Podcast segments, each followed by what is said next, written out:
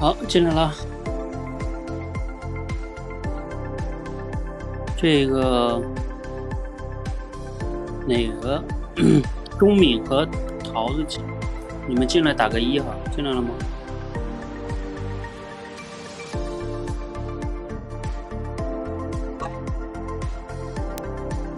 呃，我先进来了吗？啊，对？你你是哪个位？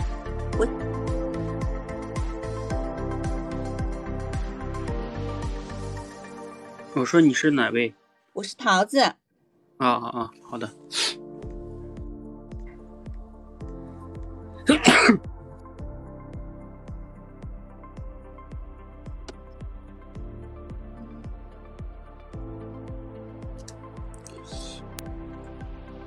你回复好的，他没回复。我在这个。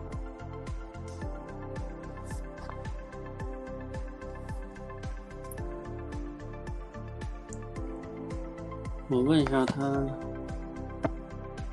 嗯，陶祖中敏，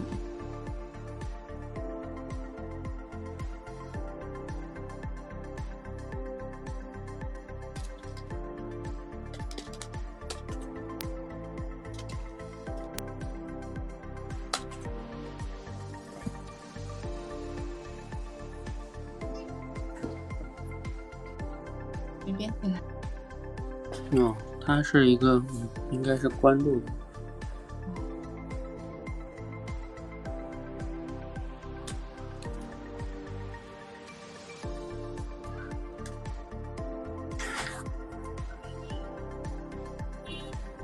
嗯，刚才他回复我了，应该一会儿就能进来。哦，好的，那我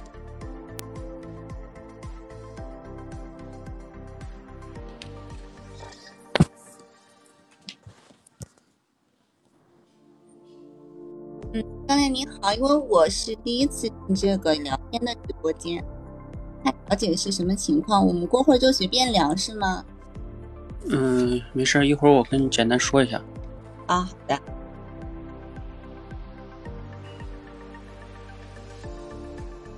看一下啊，等他进来一起说。好像钟明我也记得他好像也没聊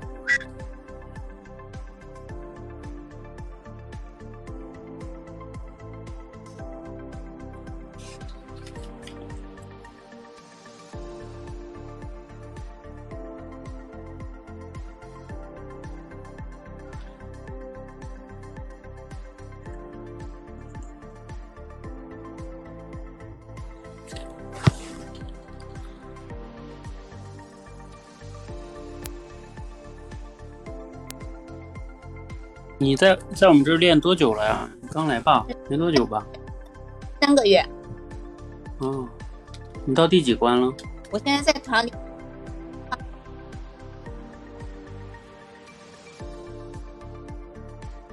嗯，条理表达。嗯，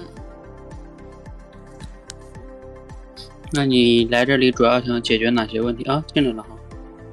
哦，行，那进来了。那个钟明，你你就点下边那个举手吧，还是那个电话呀，就能连麦。小电话，我是点的小电话。嗯，对对对。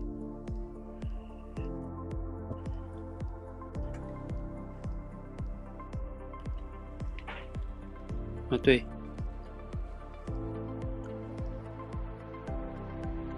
好，你说钟明，你说一句话。喂，我进来了。嗯，可以了。嗯，好，你啊、那你俩都是第一次来聊啊？那你嗯俩谁听过我那个课了吗？有人听过吗？呃，我听听过什么课？聊天课。聊天课没听过。呃，我听了几节，没听完的。嗯，OK。刚嗯好，那我简单说一下规则哈，就是这个、这个聊天训练呢，我们其实呢，它其实是一个比较综合的能力啊、因为它涉及到一个人在聊天的过程中，一方面它体现在我们就是 跟人说话的时候是一个即时性的反应，它就像两个人打乒乓球一样，是吧？打过来打过去，打过来打过去，你是没有办法有那么多的，就是思考时间，然后再去说，是吧？所以它难是难在这个，就是每一次表达的准备时间是比较短的。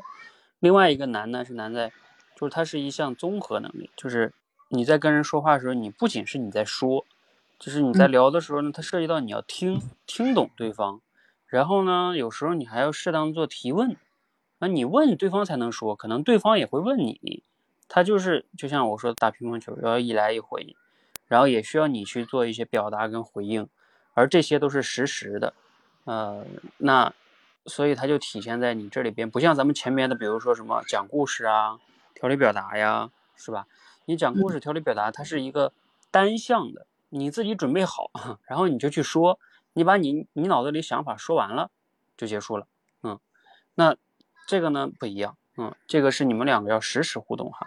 当然聊天你们每个人也都不陌生哈，你每天在生活跟工作中啊，可能都会跟身边的家人、朋友、同事什么会聊天，呃，只不过呢，有时候我们平时是没有这样一个觉察的。可能你就闲聊啊，随便说，说的好不好都就那样了，是吧？那我们在这里聊天呢，一方面我在那个课程里讲过课，嗯，就是一些聊天的我认为的一些误区呀，什么什么的哈。你们没听完的可以去听一下哈。那今天呢，这样的实战训练呢，它相当于一面镜子，就是让大家通过，嗯，在这样的一个场景聊，你们两个应该也不太熟啊，就相当于你们刚刚认识的一个朋友，是吧？然后你们可以聊。一些啊，其实任何话题都可以哈，呃，只不过我我只有一个规则，就是说，就不要聊我们训练营在这里练了什么啊，比如说你练多久了，我练多久了，呃，因为聊这个呢是你们共同都在这里，是吧？都在这里学习，然后你们聊这个就变成一个经验交流，本来就天然的天然的共同话题，是吧？那你聊它就没有挑战，就不会有什么太大的问题可能，所以。我一般就不建议你们尽量不要聊这个训练营的话题啊，就聊点生活、工作、家庭，什么都可以啊。呃，就像你认识了一个朋友一样啊。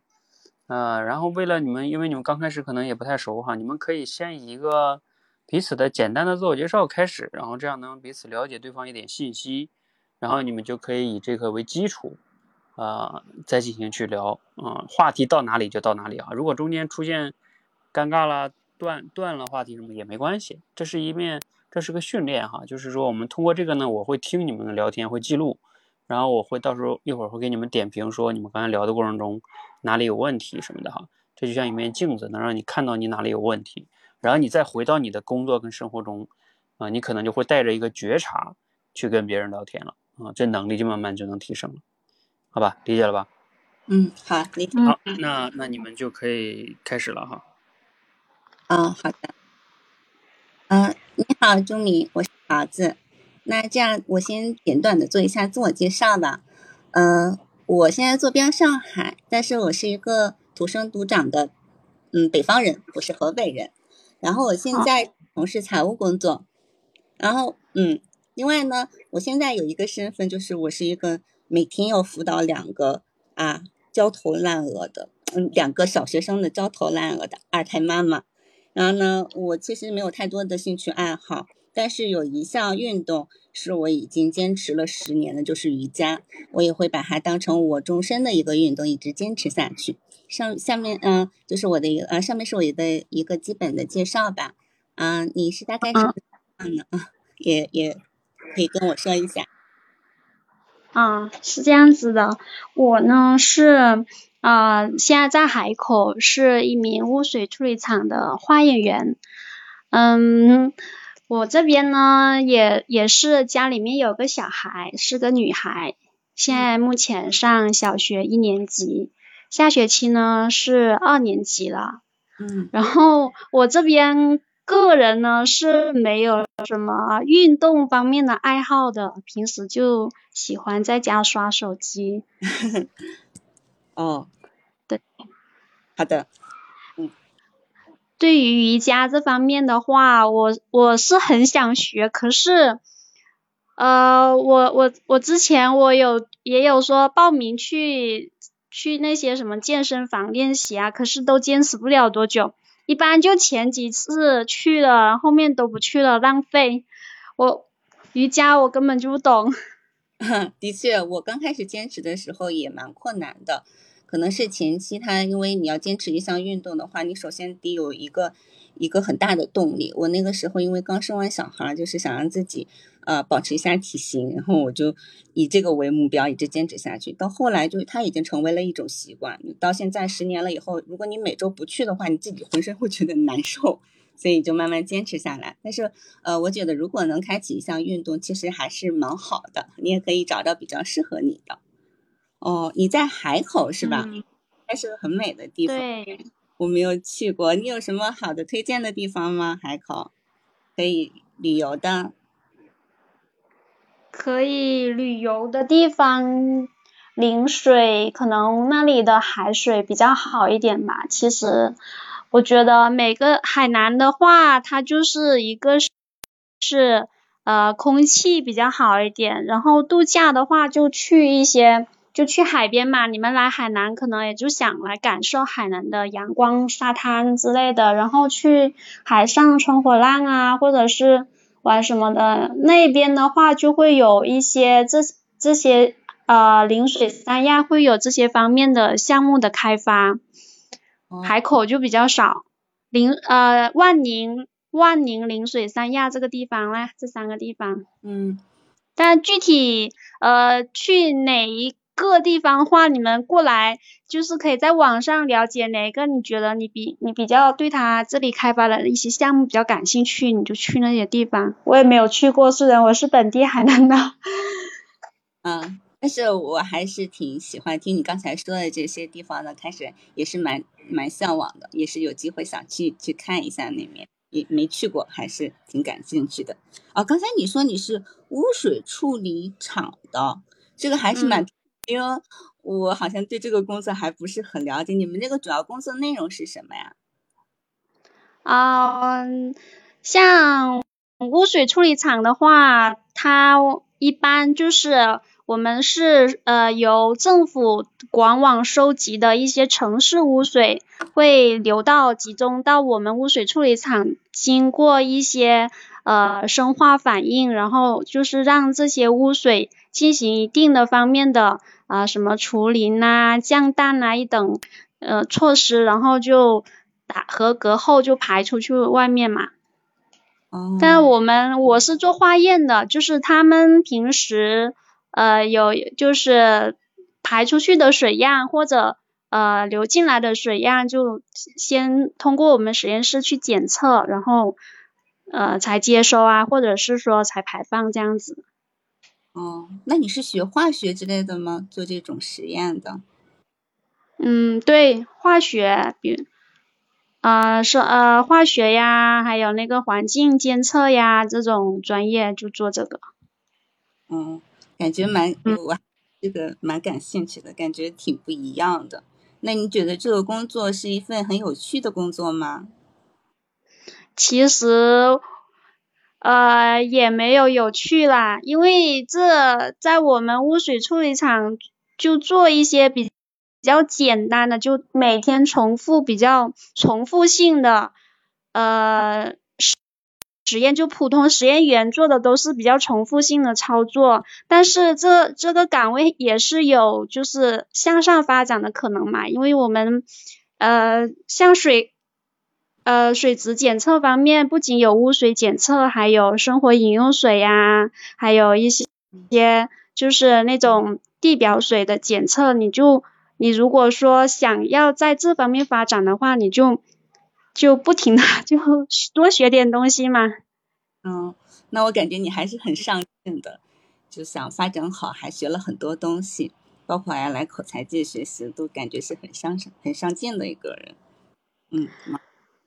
嗯，想上进，但是 也没有很上进。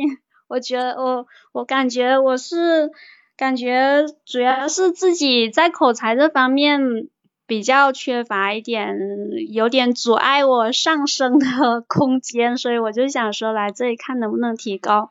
平时因为我做实验做化验也是比较久了，做了十十年了，然后也经历过几个。实验室，所以对专业方面是有一定的能力啦，但是在于其他的方面能力还是有点受限的，所以就想说看一下能不能突破一下。你呢？你你你你为什么要 过来这里。你感觉做财务的，你说这你刚刚说是做财务的是吧？对的，嗯。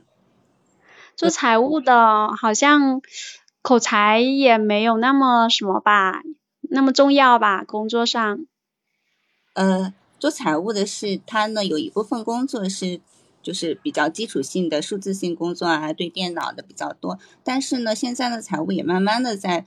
发展，因为你总是看一些数字也不可以，你也要跟那个其他部门去沟通。因为现在有好多人要说业财融合，你要跟业务去沟通很多问题，你要给他们说，你要给他们解释清楚。因为有的时候你跟他说好多这种财务数据，人家可能不理你，人家说你要跟我说人话，我听不懂，可能会这样的。所以更多的时候呢，呃，也要学习这种沟通交流的方法。我希望能够好把自己的意思能传达出去，因为我也是这方面比较弱的人。就平时也不太会聊天，不太会表达自己的意思，所以觉得也是有这份需求，然后就来这边来学习，也是想得到一个提升吧。哦，可我觉得你现在挺挺能说的呀，我感觉比我 没有，其实是不太行，所以就是还希望嗯能够自己有个提升嘛。嗯，哎，你刚才说你女儿现在一年级是吧？对。了，你在她辅导她学习方面有什么呃心得感悟之类的？心得感悟啊，我觉得我我呃就是在这方面也是在摸索当中吧。原先呃上学期我的心态就对关于他在学习这方面的心态，我是有一点着急的。因为他之前，他以前在我们就是他上的是那种公立的幼儿园嘛，我们这边公立幼儿园的话，老师是不教一些基本知识的，他们老师一般只是呃在幼儿园他就是玩，然后教孩子呃一些良好的生活习惯和做人的一些道理，他不教拼音，也不教认字等等，他就不教。像私立幼儿园的话，他会提前。教一些幼小衔接的知识，然后他上刚上一年级那段时间的话，他就他懂的东西就特别少，人家那些小朋友就回来很迅速的就呃读书啊什么，很迅速的就做完，他要完成作业，他很吃力，他要他每天做作业都要做到十一点多，做到哭，我那时候心里面特别焦急，嗯，我我就。也当时也状态，我自己就他也感受到我那那方面的焦急了，他自己学的也很不开心。后来呢，就通过跟朋友聊天啊，相互交流嘛，然后就慢慢觉得，哎，学习也不是那么重要。而且我我现在转变观念，我我是想培养他，就是培养他那种情商方面的。我就想说他学的知识好不好？学一般般就行了，没必要学的那么好。我现在就转变，就从原先对他就是学习学习上面抓的特别紧。我我我也我我现在特别后悔，因为我去年我觉得抓的太猛了。他原先他就从什么都不懂，但是他第一学期他却拿了他们班第一名，这种这种感觉让我就是有一种后悔的感觉。我就觉得我我可能抓的太猛了。然后我这学期我就放开了，我让他自己做作业，什么都让他自己做了，我就不去操太多的心在于他学习这方面，然后转到就是想办法培养他，就是其他关于就是怎么样提高他情商啊，胆锻炼他胆量啊这种方面去了。嗯，有点有，那那你呢？你那边呢？你们那边都是怎么培养孩子的呢？我们这边也差不多。我刚才觉得听了你说这些话，我觉得你还是挺挺棒的，能够及时转换自己的这种心态。因为有的时候家长的心态真特别重要。如果一个焦虑的妈妈，可能就会培养出一个焦虑的孩子。那我其实前面也是有点焦虑的啊。我们也是公立幼儿园的，也没有学了那么多的啊拼音呀，或者是加减法，可能二十以内的我都没有让他学。所以上小学。其实也是稍微感觉有点吃力，但是，嗯，我我也有一段时间是有点焦虑的状态，因为我如我焦虑的话，可能就稍微能够表现出来，对他态度就不是很好。我就发现孩子他可能也首先他不是很接受，他就会有抵触的心理。还有就是我发现我这样跟他做的话，好像对他的性格不是很好。那我现在也是慢慢的在转变，就是希望他们呢能有一个快乐的童年就更好的。就像你刚才说的，然后培养他的情商能力啊，可能培养他的生活自理能力啊，培养他说嗯软实力。可能相对于学习成绩来更重要一点，我也我也是很认同你的这个呃说法，我也是希望以后能够朝着这个好的好点的方向去发展，能把我好的心态，包括我现在学习啊干什么，也是要把自己比较上进的一面展现给他们。嗯，每天早上我早上起来六点半要上直播，他们看到我呢就觉得啊妈妈在学习，我也要跟着一起，我要英语打卡，或者我早上起来读个书，我觉得我能带动他们，感觉啊对 感觉挺好的啊，心情会觉得哦，我是给他们树立了好的榜样。嗯，那我们互相交流一下相互的心得，以后能够对孩子教育方面，嗯，做得越来越好吧。我觉得你做的也很棒。没有，我听我听你说很励志，但是我可能就是我我我听听你们说的都很好，看到别人做的都很好，可是到我的时候，我可能就做不好。包括你刚刚说的，每天早上呀，很积极的去锻炼口，就是上直播啊，各种呃，然后包括那种心情，我自己都能感受到你的愉悦。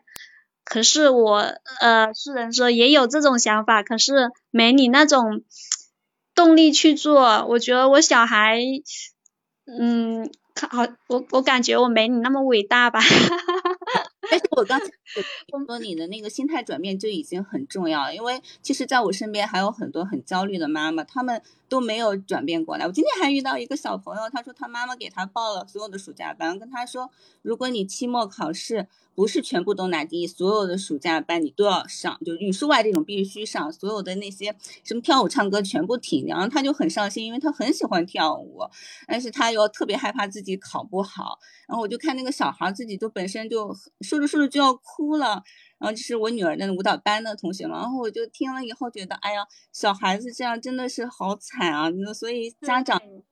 是要应该理解他们，就不要让他们那么焦虑。成绩可能真的不是那么重要的，所以我觉得你刚才说你已经在转变啊，培养他成情商啊各方面的这些能力了，已经是很好的了，很棒了。我们就这方面这方面开始转好而已，但是在生活习惯，你说你学习方面，学习这一块，我我我刚也跟你说过，我就爱刷手机，平时就是。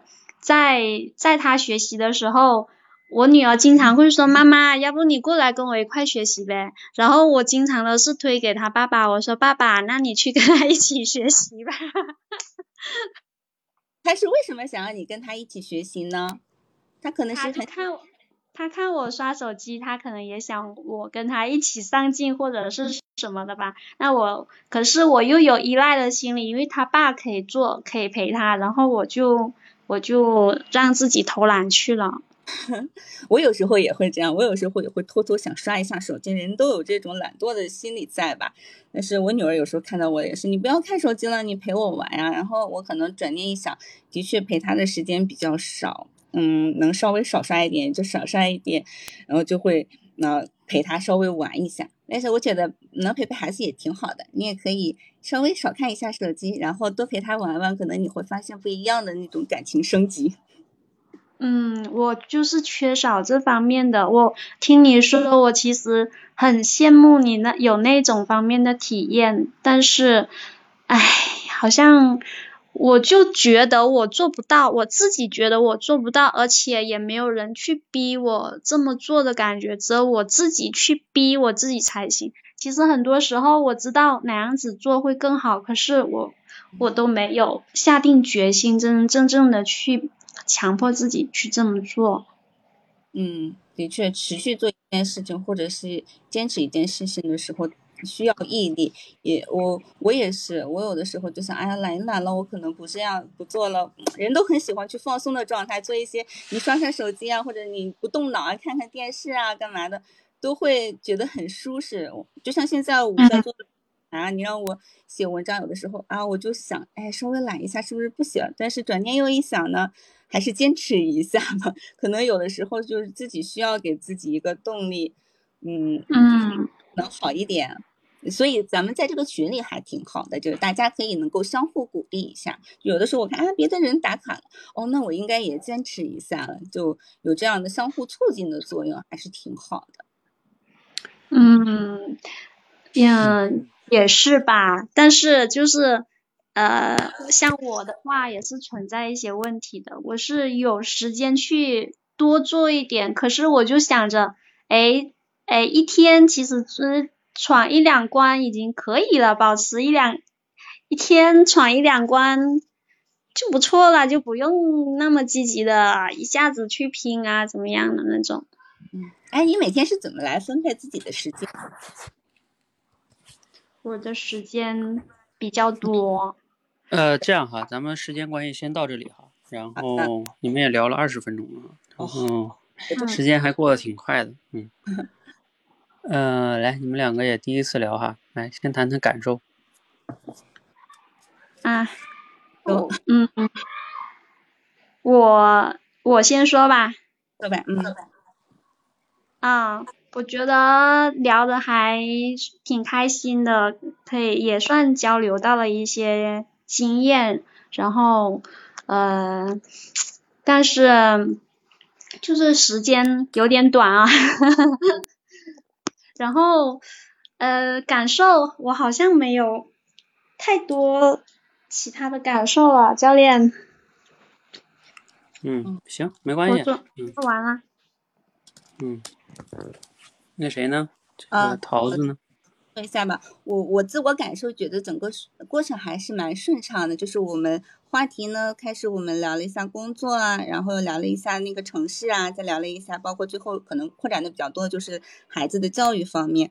嗯嗯，可能我稍微问的多一点，我觉得我的感受是，可能我的问题比较多，所以我问的比较多。呃，那那个周敏可能对我的提问，我觉得，呃，我好像没有那么多，这是我的感受，我不知道感受对不对啊。然后那个另外的话，我觉得我们两个整个过程还是蛮畅快的，就是没有觉得中间磕磕碰碰的，或者是聊不下去啊什么的状态。虽然我们两个都是第一次，然后都是也没有听没有听完那个课，可能也不太知道什么技巧，但是整个过程。呃，就我凭我以前跟人家聊天的经验来说，还是蛮顺畅。因为我不是一个聊天的人，就我我整个聊天一般吃饭有多人聊天的话，我总是坐在那儿，呃，默默无闻的那个。但是今天我还还能说一些话，我觉得也是口才我练了这么长时间给我的一个改变吧。嗯嗯，好。所以啊，我觉得就是说聊天啊，我为什么把这个我们这个训练叫畅快聊天呢？就是说。在我的这种定义中，就是两个人聊天啊，如果你感觉时间过得挺快，就像刚才钟敏说的，你刚才那就叫感受。比如说你觉得开心，你觉得哎呀感觉时间挺短的，这都叫感受，就是你感觉到的东西，情绪也好，或者你感觉哎这时间怎么过得这么快，这都属于感受啊。因为人跟人他有的时候感受就不一样，是吧？那可能有的时候呢，你看有时候我听你们很多人聊天啊，有的人两个人聊天可能聊了十分钟了。然后他就可能有的人中间聊的不顺畅的时候，他就会觉得这怎么还没聊完呢？啊，就会这种哈。包括我们现实中跟别人聊天也会有这种情况，对吧？在那儿干找话题，聊不下去了。然后呢，但是啊，又不知道聊什么，就就感觉时间过得很慢，嗯。而你要碰到一个好朋友呢，聊得很深，很很快，可能两个小时都很快就过去了，嗯。所以这个就是聊天哈，你要想畅快，它就是在这里哈。所以我觉得你们两个作为第一次来聊的哈。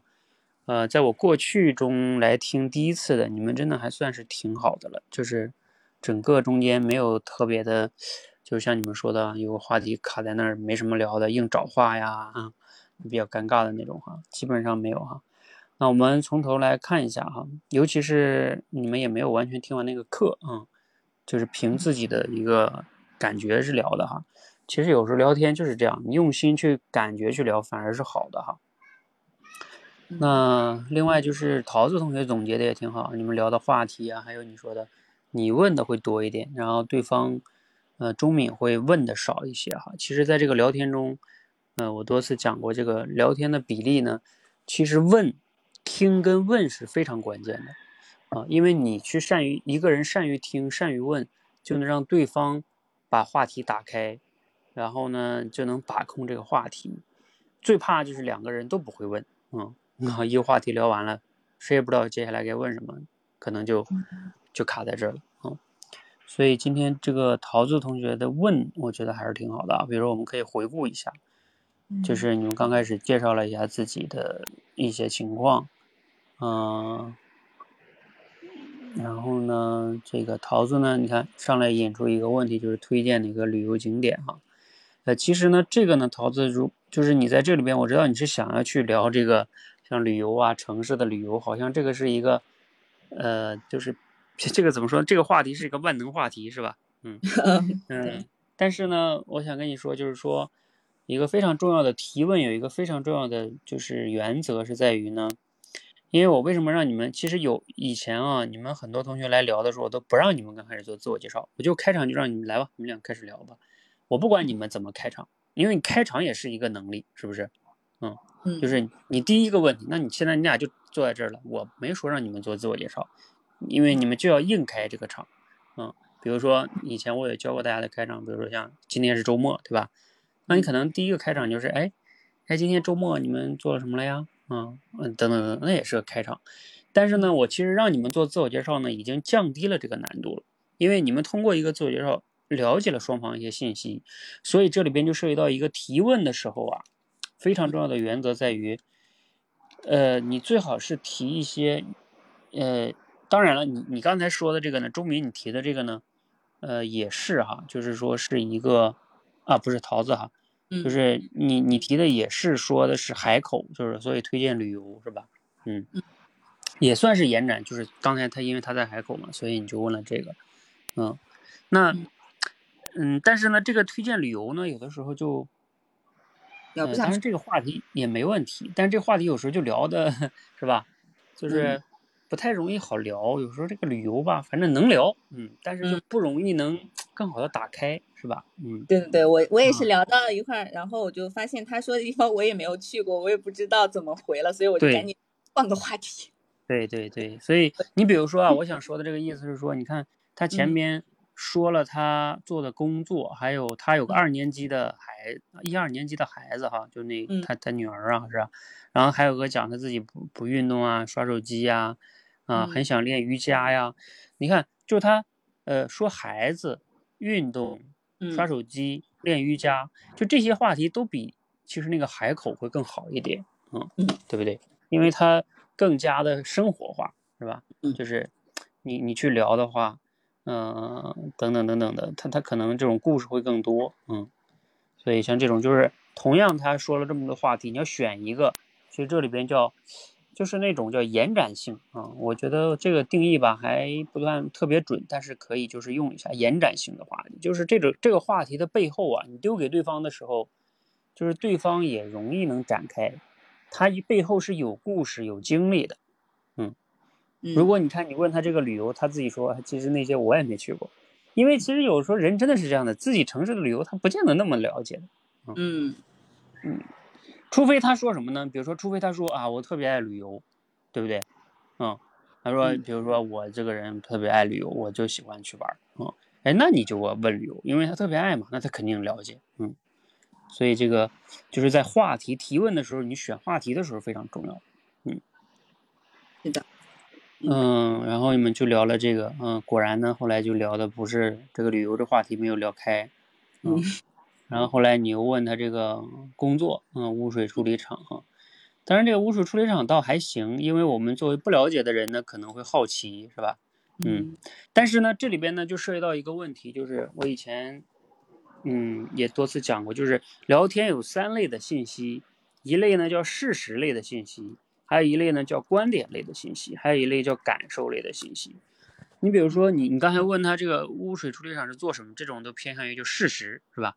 就他这个到底是怎么样一个东西，那就是个怎么样的一个东西。他他没有一个，他没有钟敏同学他个人的观点在里边，嗯，然后这就变成他给你普及，嗯，那这个事实呢，他有时候也没有什么可说的，是吧？就是 他就不够深入，嗯，也能聊，但是不够深入，就这种事实类的信息呢，会有这种问题啊，嗯，然后呢，你有问他一个，呃，对这个工作感兴趣吗？这个呢，呃，比如说你这个呢，就是有一种封封闭式，你感觉这是个有趣的工作，这个是有一个封闭式的问题，是吧？那 你说你问一个封闭式问题，你是希望他回答这是个有趣的工作呢，还是这是个没趣的工作呢？对不对？嗯，其实这个这个问题不是特别好啊，对不对？就是因为你说他要说这是个没趣的工作，那那然后呢？你怎么引呢？是吧？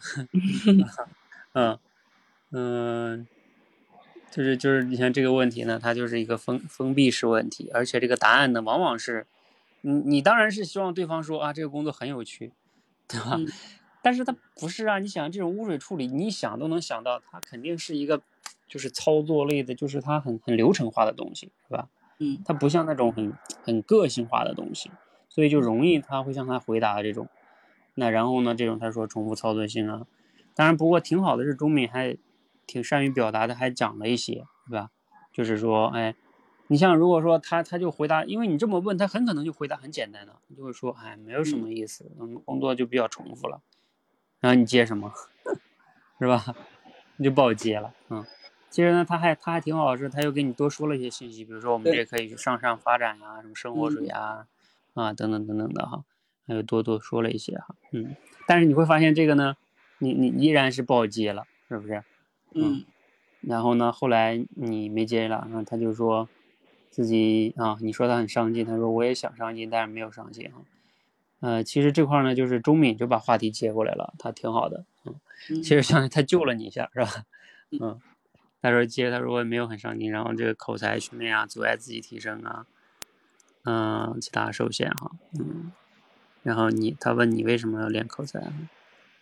那，对，所以他提，这给你提了一个问题，这样你就，啊，确实就是中敏的，你提问会少一些，嗯，这个算是你提的一个，好像算是第一个问题吧，嗯，是吧？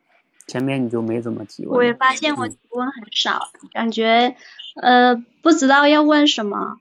然后刚才你你说的那个关于就是问呃工作方面有没有喜欢方面，我是吃了这方面的亏，所以 所以我就就多说了一点，因为我我在一次也也是开会会议上，然后呃这公司很多人面前，然后大家也是交流，然后轮到我交。然后我我就是说说我的工作很简单，也没有什么太太多东西可以值得去交流的，呃呃，当时就没有说太多，就吃了这个亏，然后就是呃老大就说你这个你这个交流他不满意嘛，然后我就后来我就回来认认真真的思思考了一下，其实我觉得我的工作。也是有很多方面可以说的，但是我当时我就没有说出来，因为我自己就觉得，哎，很简单，好好，但是后来 我就回来认认真真的想一下我工作中的优点、缺点什么的，我觉得要说也是有很多可以说的，只是没有说出来，所以我刚刚我刚刚那个桃子在提问的时候，我就想，哎，我要是就这么说，哎。嗯，很简单，好像也也不好，我所以我才多说了。嗯，对，那你这次就吸取教训了。你知道你老大为什么要说你吗？你们那是个交流会，结果你说我们这工作也没什么，挺简单的，那就显得你们这个工作这每天也没什么技术含量啊，这不相当于给你部门在减分儿，你理解吗？对我回来我就认认真真的思考了，所以所以就是。你这个说话，你当然老大不开心了。嗯，你应该这个不断的要想办法去挖掘你们部门的价值和这种独特性，让别人更多的了解，然后呢，让你们部门真正的被别人了解和重视，这老你老你老大才会开心。对呀。嗯，好吧，这个就是你要去注意的哈，不能完全按照自我视角，对吧？想说什么就说什么。嗯。嗯，而且你确实啊，你自己在做这个工作，你不去挖掘自己的价值，那你那你自己不也没有意思吗？是不是？嗯嗯嗯嗯，好好好，这个我们先不展开说哈。然后后来呢，就聊到了嗯，这个为什么练口才哈啊，当然后来这个桃子呢又把这个切换到了，因为我不太建议你们让你们在这聊练口才的事情哈，然后就聊到这个女儿这个学习的事情上哈，又切换到这个话题上。对这个话题，一般妈妈们都能聊哈。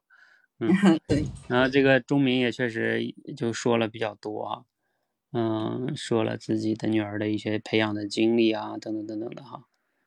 啊，那我觉得你也挺厉害哈，原来不怎么没有那么多基础啊，你一抓就抓到第一名，你让那些 就是从早就没输在起跑线上的家长们怎么情何以堪啊？我也没有想到，呃，本来就以为他落后很多，所以就抓得狠了。嗯，没想到第二学期过来，老师就。就发了全班唯一一个第一名了，所以我感觉，呃，有点有点开心，又有点后悔的那种，就有点复杂的心理。嗯，OK，好，这个我们先说到这儿啊，然后呢，你们就聊到这个啊童年啊等等等等的哈，带动带动他哈，呃，这个部分当然都都还挺好的哈，嗯，就讲一讲自己的经历嘛，这个就能拉近彼此的距离嘛。其实聊天哈，如果你说非得有一个目的是什么呢？就是能增进你们之间的关系。就是比如说本来你俩不熟，对不对？通过你们两个今天一聊，哎，你觉得对方跟你的关系更好一些了？所以聊天的目的就是能增进关系。那你们就想一想，怎么能增进关系？就是让对方也能更多的去说，让对方也感觉彼此能变得更了解彼此，然后。呃，甚至更欣赏彼此，更尊重彼此，那他就会更更好。所以，所以我在那个聊天课里讲到那个回应里的误区就有，比如说你不要轻易的去教育对方、否定对方，那个都是在降低你们的关系。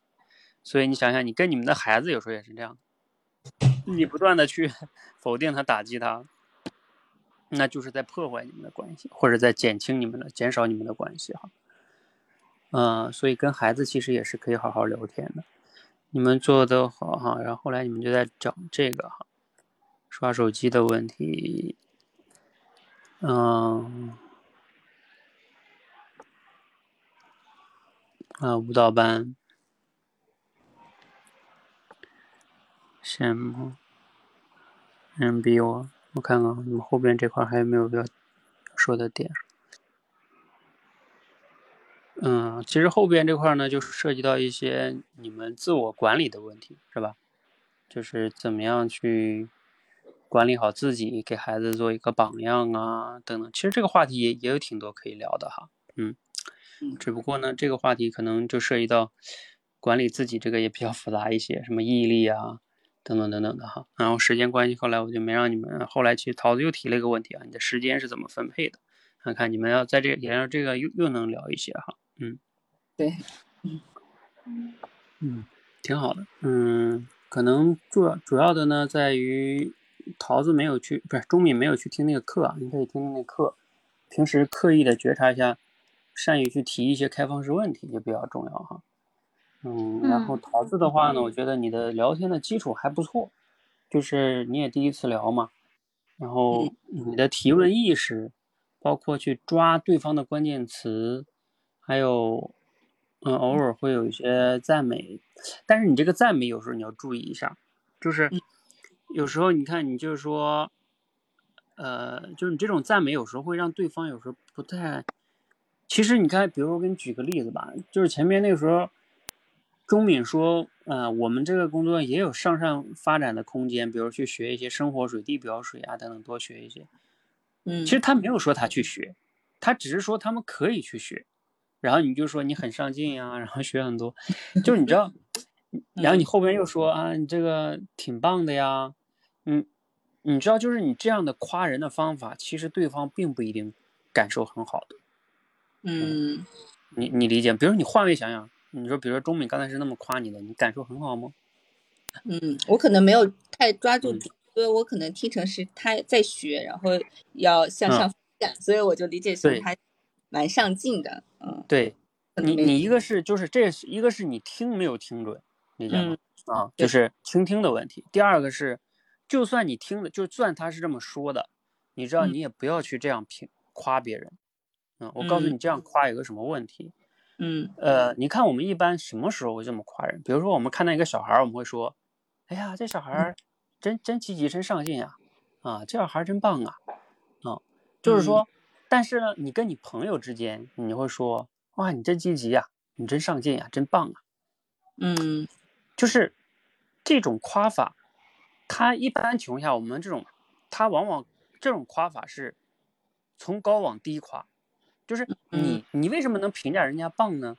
就是有时候你感就是让会让对方感觉是你比人家高，嗯啊，你很棒，嗯，就是那种一个是他这种姿态就是位置的高低的问题，还有一个是这么夸，有的时候就感觉他比较空洞啊，很棒，嗯，是吧？很上进，就这些词它比较大，嗯。那我们一般怎么夸人比较好呢？就是你一定要抓到某些细节，然后你要谈对方的这样的一个给你的感触。你比如说，比如说我给你举个例子，像他刚才后边说的这个，就是叫，呃，我以前抓女儿这学习，后来我改变了，是吧？然嗯后我现在转变到培养孩子情商。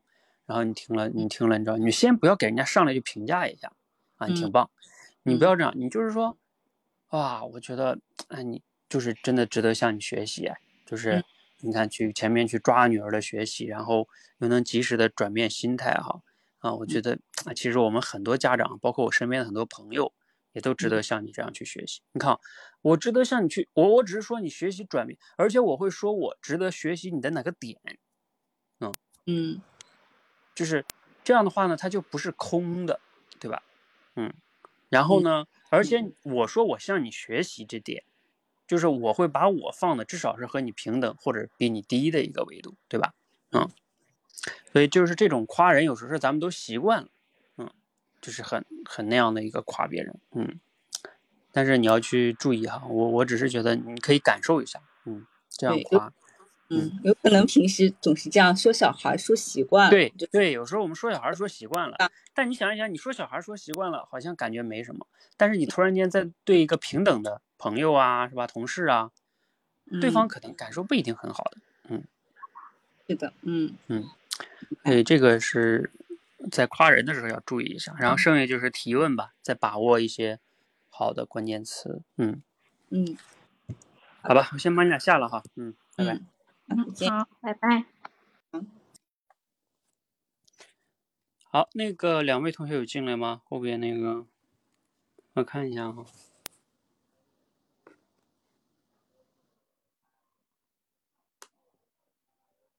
艾米丽还有知行合一有进来吗？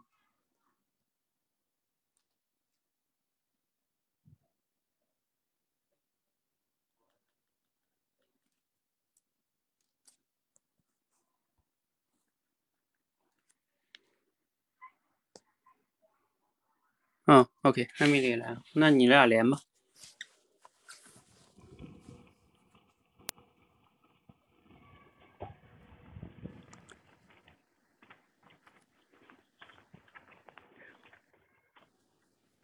嗯，你俩我就不用讲了哈，你俩是变的比较多一点的学员。呃，你俩连上了，来说一句话，看看声音什么 O 不 OK？教练晚上好，嗯，好好好，知行合一能听见吗？没听见你声音呢，知行合一，是不是你这个？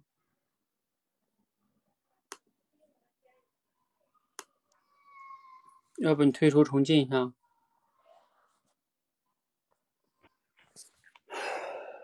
好像上次我记得好像就是，是不是你没声音还是小啊？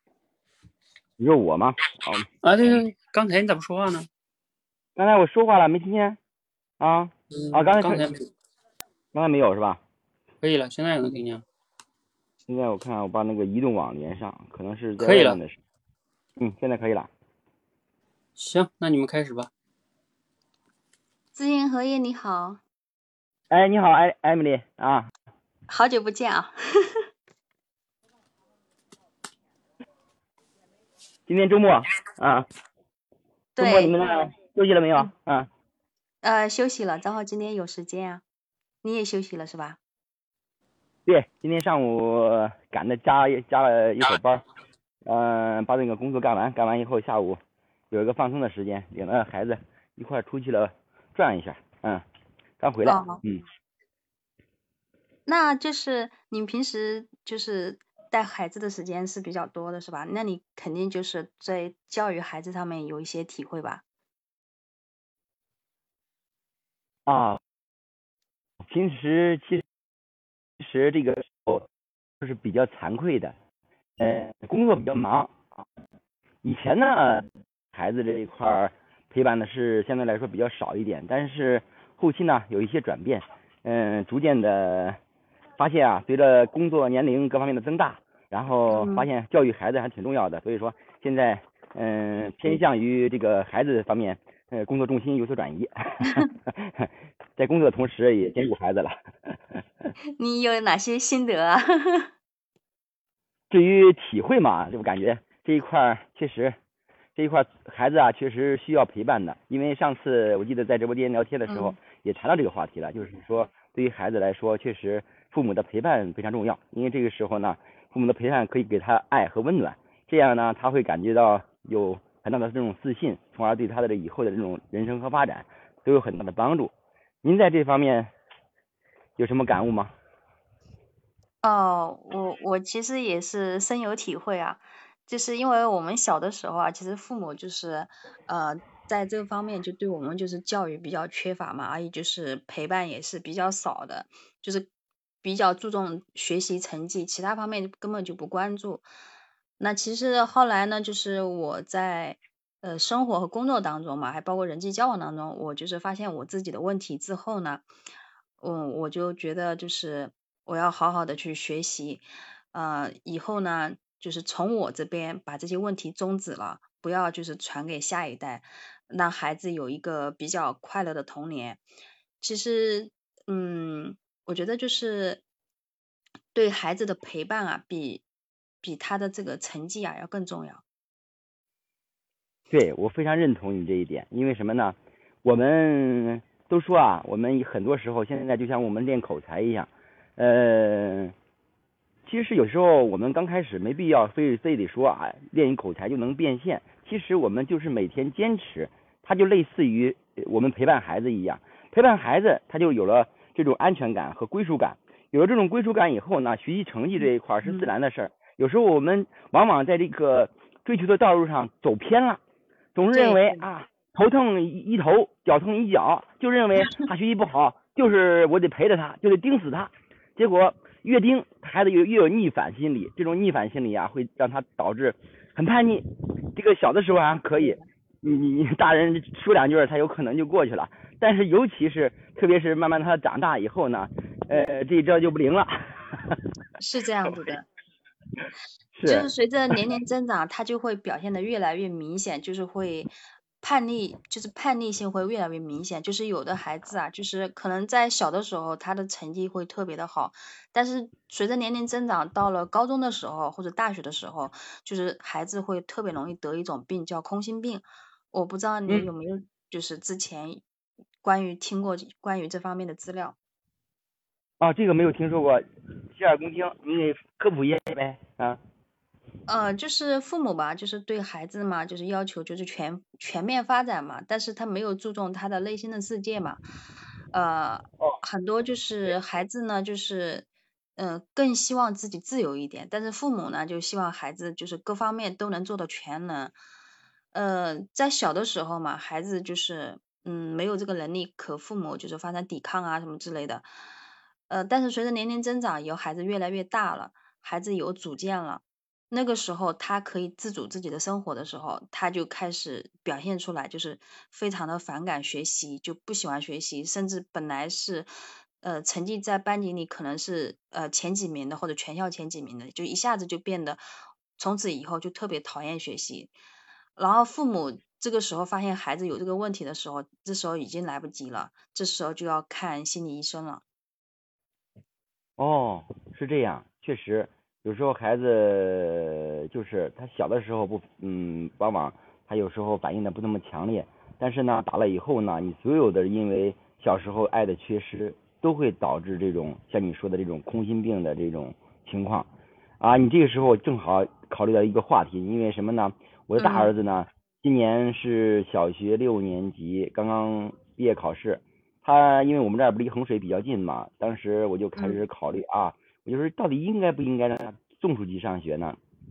后来因为孩子啊，我还有一个小孩子，然后后来，因为现在你假如说初中就把他送过出去的话，一年学费将近就三万多啊，三万多，当时我就考虑很贵很贵啊，当然咱今天不是谈那个话题的啊，就是主要是我面临一个选择问题啊，就是我们现在就在我们这个地区啊有两个。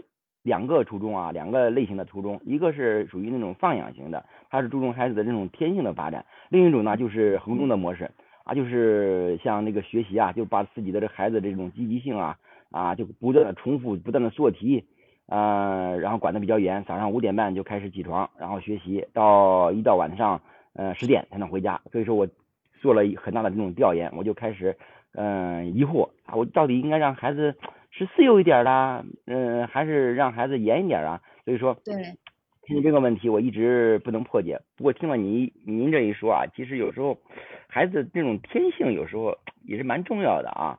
就是因为我们他这个孩子这个班上啊，他有的小女生嘛，他就选择了这种像我们相对来说比较呃放养的式的这种，因为他注重孩子的这种自主性，他不是说一切工作都被大人安排好的，老师安排好了。而这个小男生呢，往往往呢思虑是相对来说比较差，他就选择我们这个比较严的这个学校，还偏偏多。我就是说我我这孩子啊，我就客观的分析了一下，他确实也存在，嗯，一种情况是什么呢？他有时候，嗯，他因为他上小学的时候就在一个那个比较严的这个学校上学，所以说我就害怕呢，他读到了这个那个学校以后呢。他就呃，假如说比较放养式的学校，他没自律了，结果那个好不容易把学习成绩搞上来了，就怕学习成绩又又放下。呃，现在还存在一个问题呢，就是假如说让他这个上到一个很严的学校啊，他就容易这个积极性啊，各方面呢，把这个自己的这种天性都都会这种压榨完。上高中了以后就厌学了，就跟你说的这一样，他不愿意学习了。所以说现在很纠结，面对这个问题，你不知道您能给我。做一个指导呗，我我也没有这个，我我没有这方面的经验。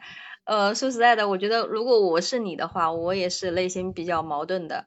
其实，在这个选择上面，就是鱼和熊掌不可兼得。我觉得还是让孩子自己做一个选择。你可以跟他讲一下，比如说这个哪个学校是什么样子的，让他自己去做决定，这样会比较更好一点吧。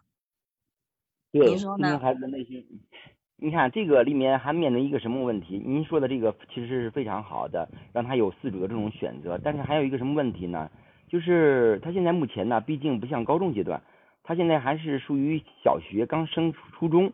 他当然，嗯，我感觉吧，应该一方面要尊重他的意见，另一方面呢，呃，大人呢，像这种外界信息，包括学校这种信息搜集，做决策也应该参与一些意见。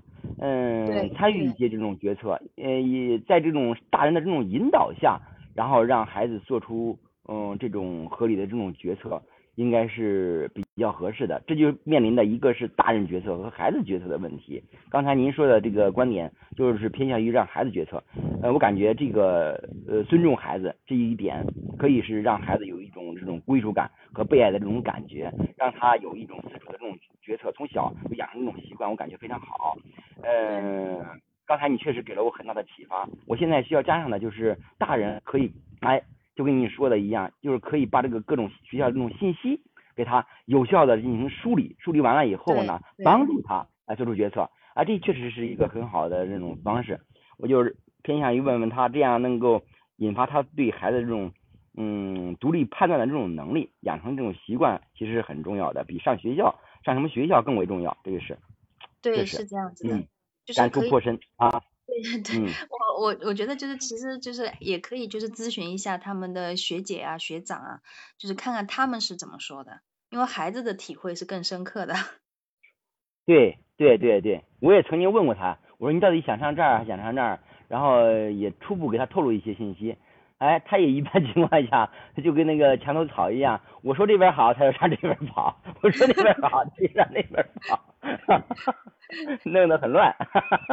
对，就是就是找一些他们那些就是比如说在那里面已经待了一年的或者两年的那些学长啊、学姐、学长，你问问他们，就是他们就是会给一个更好的建议。我我是这样觉得啊。对对对对对，确实是这样的，确实是这样的。刚才说到了这个，呃说了这个问题，确实，嗯，您给我了很大的这种启发。我还有一个相关的这种事儿，咱可以探讨一下啊。嗯，你像现在目前，我不知道你孩子上初中还是高中，有几个孩子？嗯，方便透露哦，我我我没有你们家孩子多，我们只有一个，我们也在上小学，也很小。那幸福。啊，上小学是吧？啊。嗯。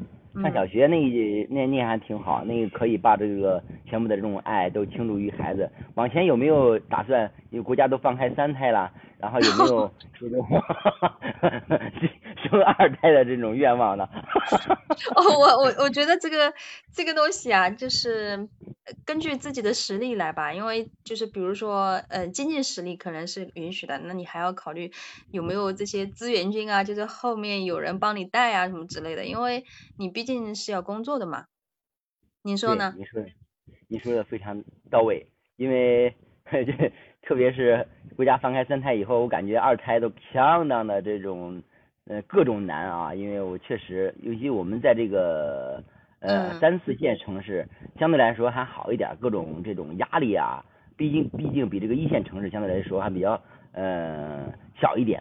这但是这就是这样啊，我感觉还是嗯蛮有压力的，因为不管是这个工作啊，呃生工作跟这个养孩子平衡的问题，另外呢就是各种投入的开支的问题等等。呃，上小学的时候不显，但是上初中，哎、我感觉啊这方面就明显的显现出来了。这就回到了我们刚才的这个问题，就是说你现在咱对这个教育体制这一块，虽然说九年义务教育啊，你现在当然是小学，你现在没涉及到这个问题，现在往前也要去上初中，但是这个情况，嗯，国家政策现在目前这个问题，我感觉还是别说了，在这儿，咱就谈谈对三胎、二胎这一块政策，嗯，你有什么嗯想法和看法吧？嗯。呃，我觉得就是如果条件允许的话，其实还是可以考虑生一下二胎的，但是三胎的话，估计没有那能力了。对，就是你、嗯、那就是呃，知音行业何叶老师，你没有想过就是未来就是嗯，有没有考虑过三胎呢？考虑过，因为我是两个小子，往前还要闺女呢，打算。那您这个在教育这两个孩子方面啊，就是有没有什么心，就是养育这两个孩子有没有什么心得啊？尤其是两个男孩。哎呀，两个男孩啊，现确实现在，嗯，你发现这个尤其这个老大老二啊在一块儿，呃，他就老大呢，明显的就跟这个老二争宠，他就会说啊，妈妈怎么关光关注自己的这种呃二小，他不关注大小，尤其。我稍微对二小要好一点点啊，他就会过来啊，当头棒喝。他说你为什么这样啊？为什么不不不让我？比如说呃，举个形象的例子，就是说呃买了这个冰棍儿啊，买了一个冰糕，然后给孩子给二儿子买了一个冰糕，然后大儿子没买。其实咱们感觉非常普通，他都这么大了，但是呃完全可以自主去买，但是我就偏偏就是这样一个举动，他就感觉啊你不爱我啊。你为什么 给他买不给我买？说这个事太小了，有时候太难理解。后来我就深层次的考虑这个问题啊，我说因为啊，我以前啊可能对他的这种陪伴太少了，有时候在他面前呢，这个尤其这个老大老二之间呢，你不能呃明显的跟他俩有个对比，什么你笨啊，你聪明啊，我你就我就想啊，以前我可能是说过这方面的话啊，说嗯。就是说你你二儿子比较听话，比较天真可爱嗯，大大儿子呢相对来说比较木讷啊，等等，还有说了呃以前把他们俩有有对比过，所以说他形成这种心理阴影啊，导致他现在特别的反感，尤其特别是嗯，这不是也中中考也考完了吗？嗯嗯，呃小小学考试、小升初考试也考完了，嗯，在家里待着，待着以后呢，整天没别的事儿，就是打骂弟弟。这个问题成为我的一个新课题了。这个还是家长的责任。家长的责任，确实，我后来我我给我妻子就探讨这个问题，我说是不是应该怎么办？今天我们出去玩的时候还说嘞，我说嗯啊，咱是不是应该特别尊重、特别爱一下这种大儿子，让他有一种爱，是不是爱的不够啊？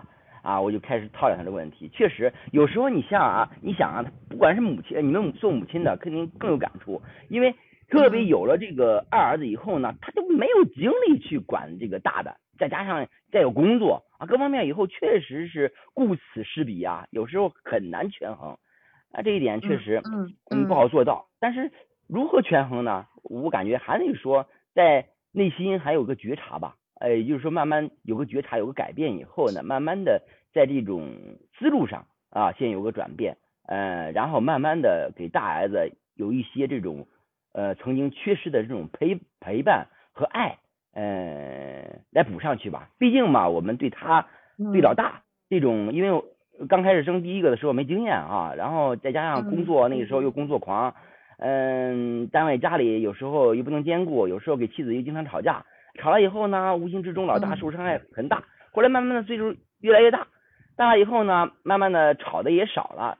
相对来说，二儿子来说这一块对于老呃呃家庭的这种爱，父母的这种爱，得到的应该是比大的要多的很多。所以说这相对来说也比较成熟了。慢慢的这一块确实把应该核心的一个观点，应该把这个嗯呃缺失的这种爱去补上。这一点呢，我感觉是对老大老二权衡的一个比较好的一种方式。嗯，这当然是一个嗯呃大的层面，但是还有很多具体的举措，再慢慢的再嗯边走边看吧，是吧？嗯，我感觉您对这个这个听了我这样一说，您您对 儿子有什么规划吗？二二二胎这一块怎么教育这一块？呃，我我觉得听到你就是讲了这么多啊，我觉得其实我收获也蛮多的。其实，在之前啊，我也听过就是关于这方面的节目嘛，就是说这个那个就是有一个老师嘛，他就跟我们讲这个关于这家庭教育方面嘛，说他家里有三个孩子，嗯，老大老大比老二跟老三都要大大将近十岁，对，嗯，但是呢，就是他每次出差的时候。就是不管买什么东西，三个孩子都是同样的，从来没有说老大已经大了就不用给老大买，只给老二跟老三买，他从来没有这么做。所以以前家里只有老大的时候啊，嗯，因为老大比较大嘛，比两个小孩子要大，嗯，那个时候呢，就是他们都想。就是喊老大跟老大在一起玩嘛，那老大呢就不愿意，老大就说我我忙了，我有自己的事儿，你们自己忙吧。然后自从有了老二跟老三之后呢，老大呢就开始过来争宠。哦。那个对，那个时候老大就就有一种危机感嘛。那个时候呢，就是三个孩子在一起的时候就会有竞争力嘛。当他每次要出去的时候，他就问问三个孩子说，呃，今天我要出去了，我只能带一个孩子。你们三个谁要去？这是三个孩子都要去。然后他就问：“那你们说说你们有什么优点？你们谁的优点最多，我就带谁去。”这个时候老二呢，就老二就主动站出来说：“我会弹钢琴，我会背唐诗，我会做好多好多的事。”然后这个时候，然后妈妈就说：“好，那今天就带你去吧。然后下一次，呃，再看看谁有别的优点，然后我再带下一个去，就是这样子的。就是他，嗯。”讲到这个话题的时候，就说我从小就培养孩子有竞争意识，让他自己尽量的做到优秀，做到完美。还有就是，就是父母在爱的上面啊，一定要平衡好，就是不要就是对任何人有，就是任何的孩子啊有什么有失偏僻偏颇吧，就是这样子的。这样，时间关系，咱们先到这儿哈。嗯，来两个回顾一下。哎，能听见吗？听见，听见。嗯。呃，我我觉得就是今天和那个知行合合一老师嘛，就是讲了呃关于孩子教育方面的。那其实呃讲的就是关于就自他的就是关于彼此的心得吧，就是主要还是知行合一老师讲的比较多一点。嗯，知行合一，你还在线吗？怎么没声了呢？你又没声了呢？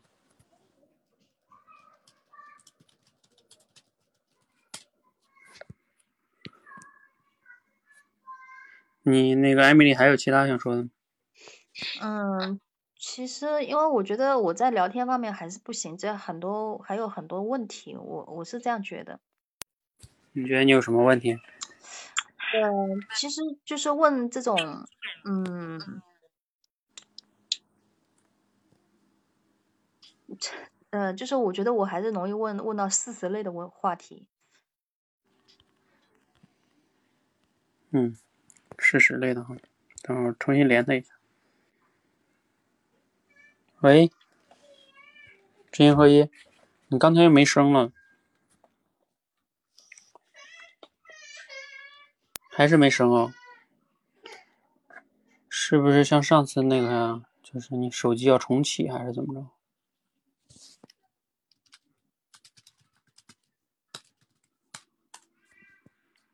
喂，嗯，可以了。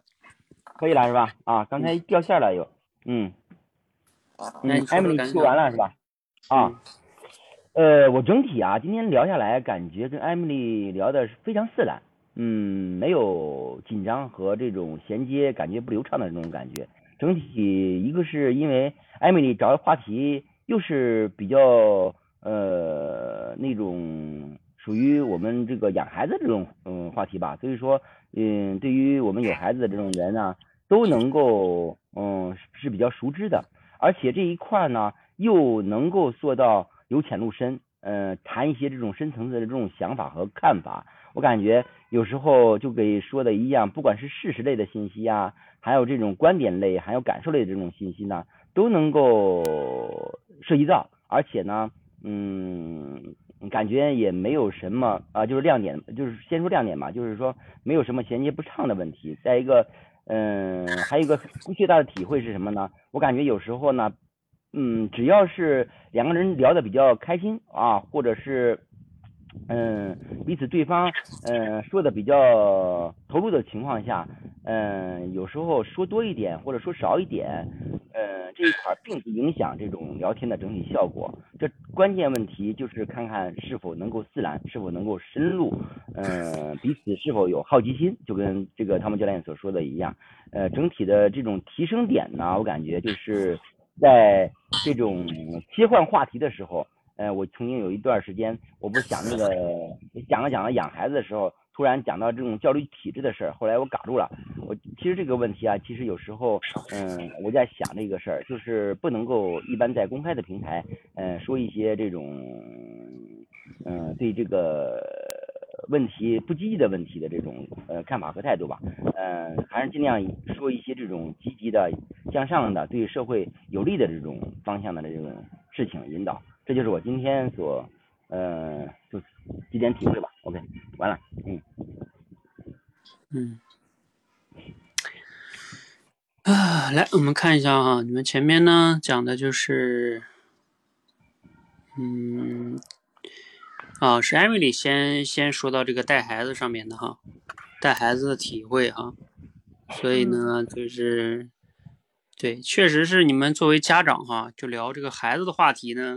我不让你们聊练口才的，其实要你们同事做家长的呢，其实要是练聊练聊这个带孩子呢，也其实这个话题也会比较简单一点，就是因为对吧？这个你们都深有感触，所以就是说聊这个时间不知不觉就能聊个十几二十分钟是没什么问题的。所以说这个话题吧，嗯，反正你们既然聊了就聊了吧。我如果要说难一点的话，应该把这个话题也给你们断了，是吧？对，可以断了。嗯嗯嗯，是的。对，因为这个话题它怎么说呢？你说几句，我说几句，尤其这个里边事儿就太多了。你看知行合一，这个本来你就自己有有有一个真正的困惑在这里，是吧？嗯。对。嗯，好，我们看先看前边哈，你们上来就是让你们聊这个心得啊，你们就聊陪伴的重要性。嗯，你们又聊这个陪伴，我觉得你们前边那个心得吧，总是听着总特别大，你知道吧？嗯嗯，就是我觉得要是我的话呢，我可能会聊一个，比如说最近啊、或者说我最近的一个带孩子的一个什么什么感悟，或者说啊、一个什么什么东西，就是具体的啊、一个什么什么东西。嗯，因为你谈这种大而化之的，你看知行合一说完，爱陪伴很重要，爱很重要很重要。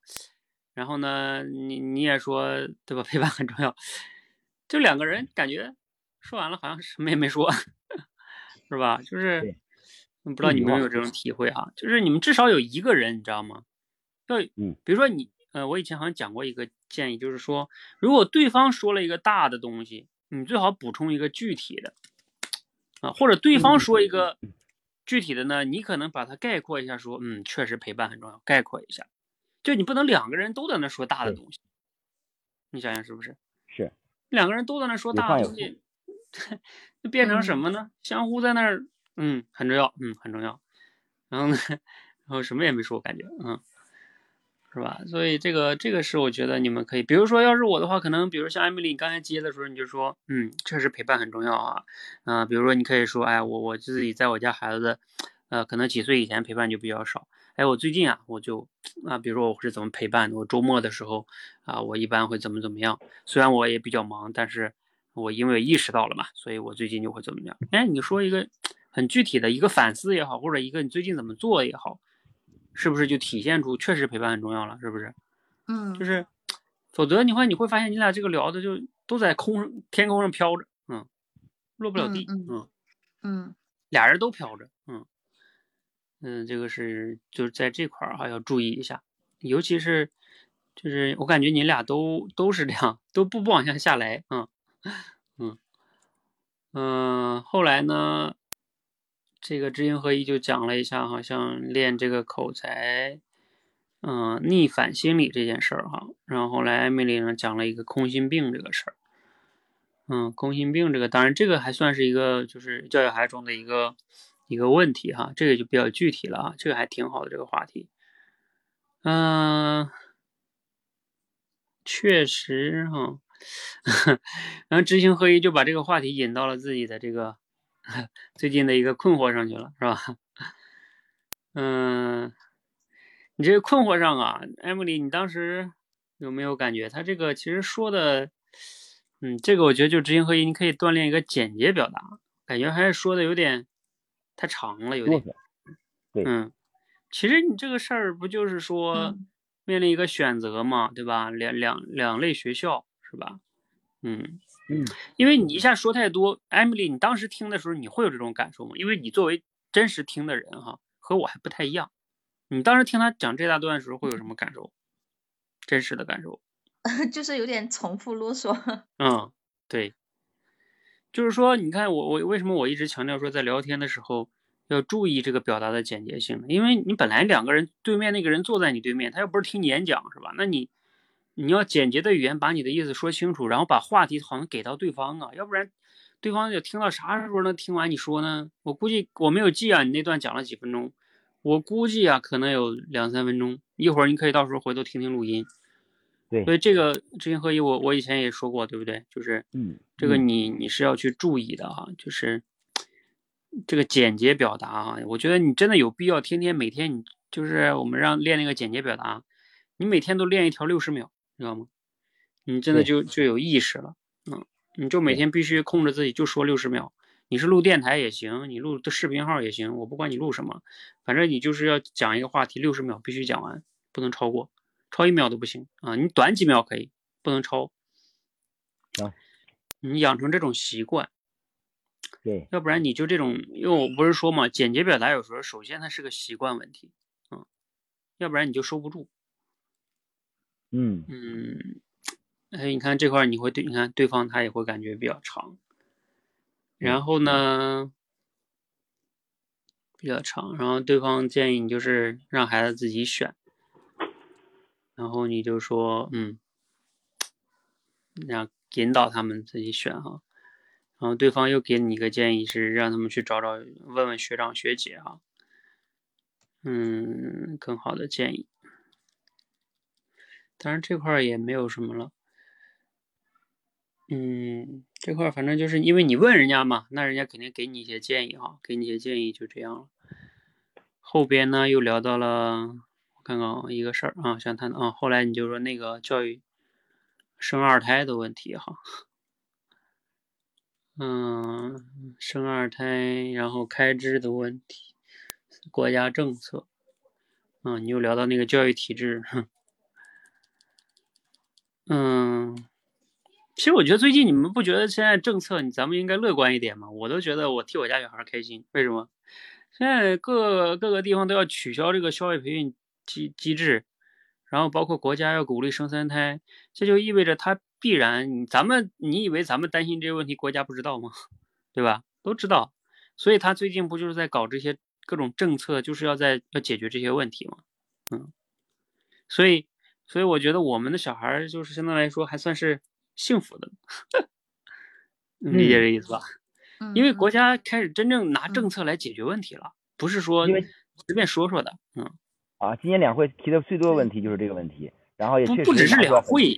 他不是说两会上说说，他他现在你没看教育培训行业吗？好多城市就不让他们暑假开班，不让开班，嗯，哦，都在整治这一块，对吧？另外这个在整治吗？对，嗯，是，嗯嗯，他这不开班不就不内卷了吗？嗯嗯，因为你不让你开班，那你你你大家当然有的有的厉害的一点有钱的他可能请个家教什么的，是吧？那他也变成少数的了呀，大多数。对，都不对了，他就没有那么强的内卷了，嗯，那就是好事儿啊，嗯，你要不然以前大家都去上，十个人有七个，你班十个同学，七个同学上，还有老师班主任再搞一个，对吧？你这这怎么搞？嗯嗯，一个培训机构，再一个还有一个问题就是说，那个以后可能是对这个教育资源这一块儿，呃，也要均衡，也就是说，你像像衡水啊，或者这些好的地方上学，一般就不好去了，因为。嗯，他可能就是限制在本市啊，嗯，不让这个师生流动了，也就是说选尖子生不好不好选了，对，这一点也是很重要，嗯，对呀，其实所谓的好学校也是因为他各地的好学生也去了，嗯，对对，所以那那他当然好啊，如果这些学生都在各地自己学校，其实每个地方都能考上点好大学，嗯，是，对的，这政策上已政策上已经出手了，对。这不都挺好的吗？省着都往那儿挤，然后天天把孩子搞得对吧，跟机器人似的在那儿学习。嗯嗯。所以，所以从这个角度来说，咱们应该是幸福一点的家长。嗯嗯。我估计像九零后和零零后吧，那那两那二十年，像我小时候，我是八零后啊，我觉得我小时候没那么那么清楚，我没上过辅导班，嗯，然后我自己学习，自己自己考大学，嗯。就就就还好，嗯嗯，后边这块儿我想想啊，你们就是什么呢？后边嗯，后边你又，我看啊，知行合一又说了一个是什么啊？就就孩子二胎两个孩子争宠的问题是吧？嗯，对。哎，你是为什么又说到争宠这个事儿上呢？也是现实的困惑吧，也是还是说以，哎，我跟你讲，你这个现实困惑呢，就是有一个问题，就是你你看人家艾米丽她就一个小孩儿你跟人家探讨二胎争宠的问题，人家又不擅长。对，嗯嗯嗯，其实这个，就是就是这个呢，就是说你在聊天中呢，这样的话就会显得你就是比较自我了，你懂吗？啊，我当时是怎么考虑的？我就是说。他肯定，我当时也问艾米丽的，就是说以后要有经济实力的话，还可以考虑二胎。我就是针对这个问题，提前我我感觉应该是做了个假设，呃，应该是对方是感兴趣的，嗯，我就不是人，我跟你讲，他前面都有说了，你前面都是问过人家一次了吗？要不要生二胎？然后他说啊，可能这个工作啊什么的不太允许，对吧？艾米丽是不是你都说了？嗯嗯嗯嗯，也就是说，你我要是没有听错，你那个时候就已经说了，对不对？至少你暂时是不考虑的，是不是？嗯嗯嗯，你看啊，那你看知行合一，咱俩同样是听他说话吧？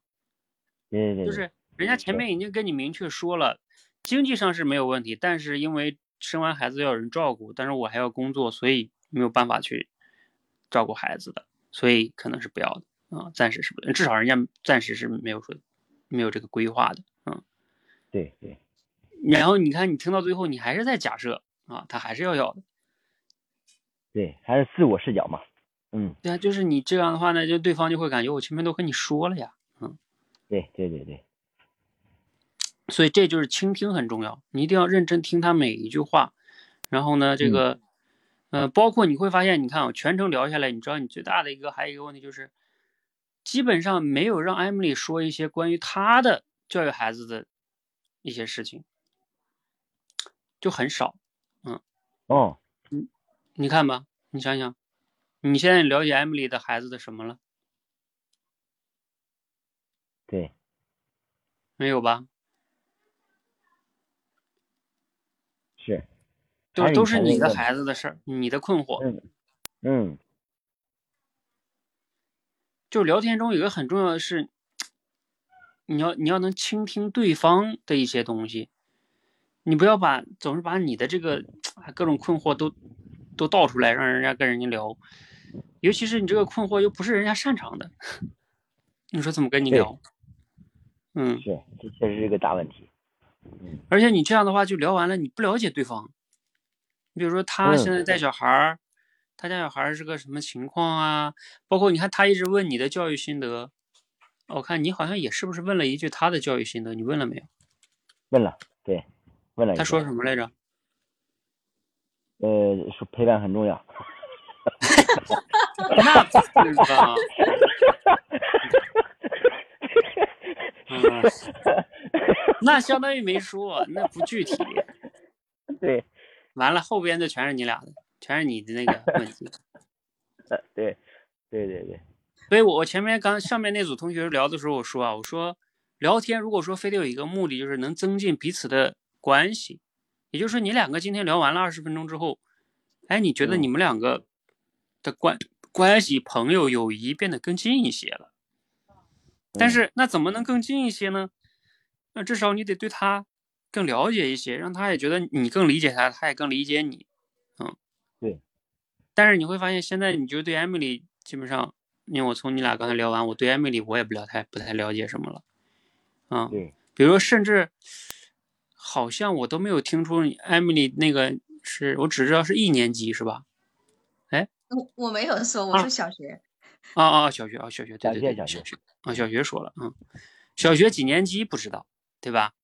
男孩女孩好像也没说吧，嗯 就是，对吧？你看他如果是，你看他如果小孩是小学一二三年级又不一样，如果他是小学五六年级或者四五年级，那他也马上要面临小升初，对不对？就嗯是他不同的阶段，虽然是小学，因为小学五六年呢，是吧？他嗯，他是不一样的，他的面临的问题。对嗯，啊，所以这个是就是知行合一，你在聊天中要注意的呀。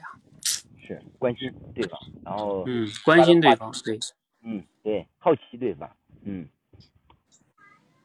要不然你想想艾米丽是吧？你自己感受一下，感受一下是不是？嗯就全程下来，就这种感受就是有一些问题的哈。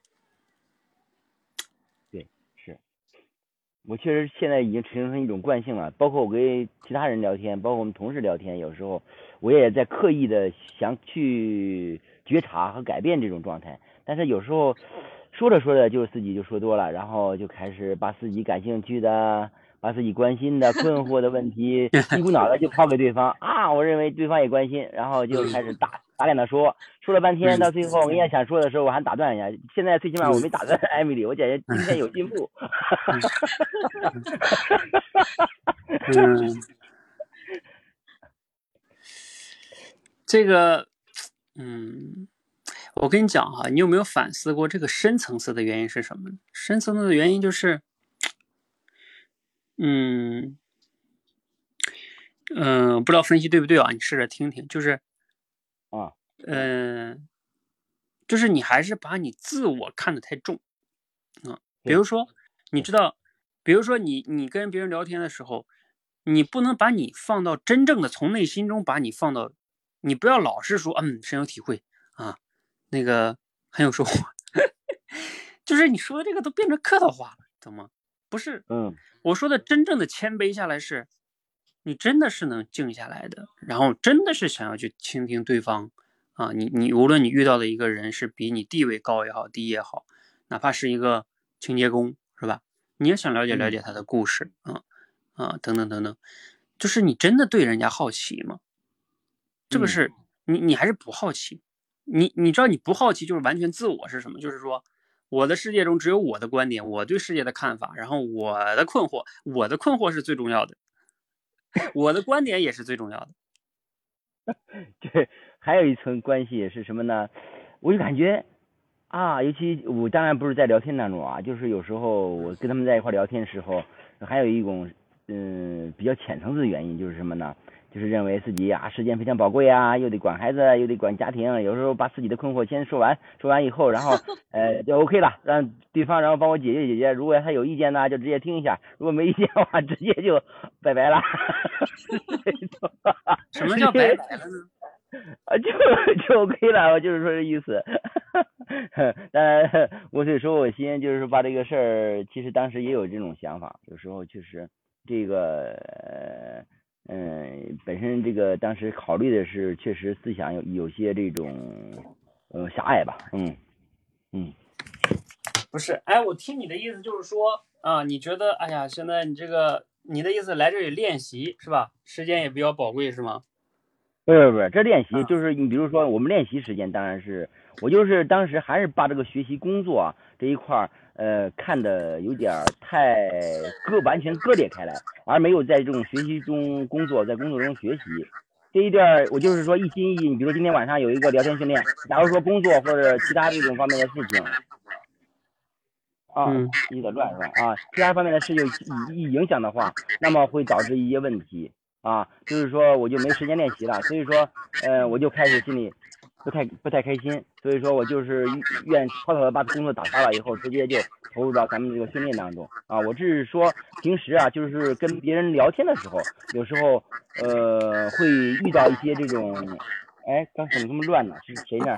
嗯，喂，哎，你说，嗯，刚才有点乱，我感觉，嗯，嗯，有杂音，是是是我这没有杂音呢。嗯，我这怎么有点杂音呢？是回声？我刚，可能是我的。啊，你现在说吧，现在能听见。啊，能听见。嗯，就是因为什么原因呢？就是并不是说在聊天中时间宝贵，呃，我就是说在现实生活中存在这个问题，就是说呃工作有时候很忙，很忙，有时候嗯各各种事儿也挺多，然后家里事儿也多，然后。嗯，遇到一个人呢，在一块客套聊天，有时候就是有了困惑，想赶紧就说完，就是无形之中啊，就是为了追求效率，导致呢，就是对别人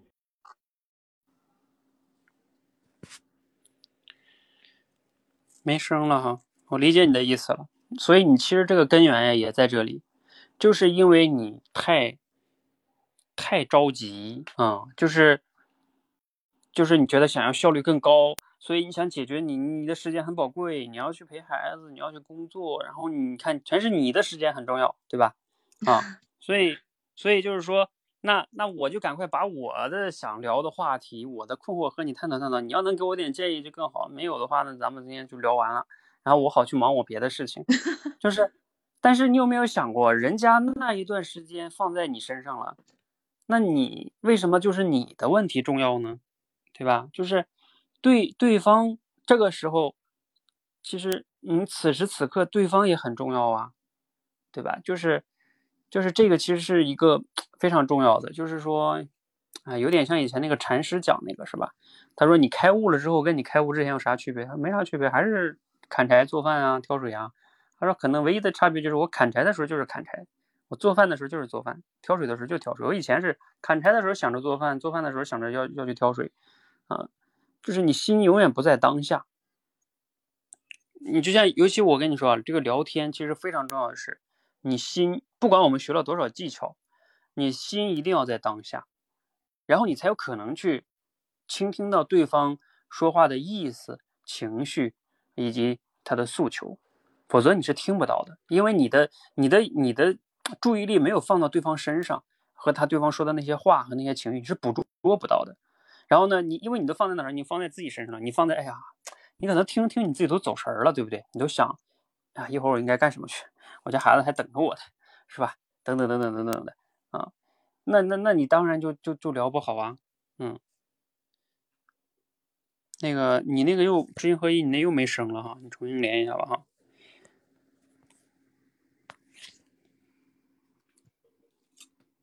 嗯，有事你就连上了吧。